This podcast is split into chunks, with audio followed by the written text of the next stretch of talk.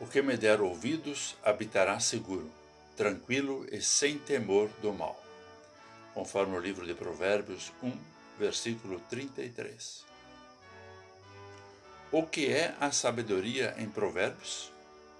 Uma mera designação intelectual? Somente e nada além de um dom concedido por Deus? Salomão, ao usar essa expressão em seus escritos, procura revelar algo maior e mais significativo.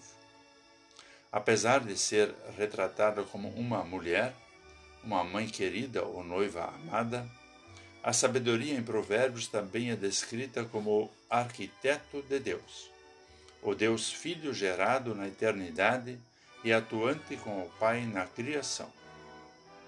A palavra bíblica de hoje é um desses textos em que conseguimos enxergar a presença do Filho de Deus personificado na sabedoria.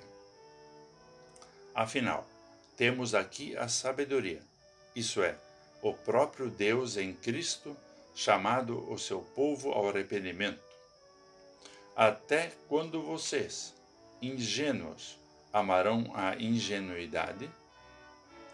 E atestando que é Deus falando, e diz: Deem ouvidos à minha repreensão.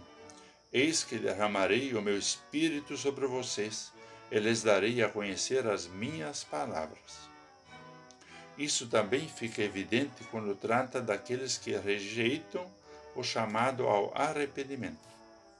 Então eles me invocarão, mas eu não responderei.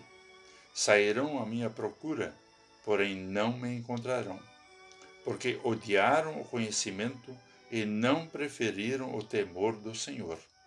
De acordo com Provérbios 1, versículos 29 e 28. A sabedoria é o Senhor, o Deus Filho, não outra pessoa da Trindade ou outra entidade. A sabedoria é o maior dom concedido por Deus ao seu povo, o seu Filho. E justamente por isso, Aquele que lhe der ouvidos habitará seguro, tranquilo e sem temor do mal.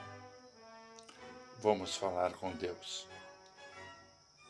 Amado Pai Celestial, pela ação do Teu Santo Espírito, mantém-nos sempre firmados em Tua palavra, mediante Jesus Cristo, a santa sabedoria.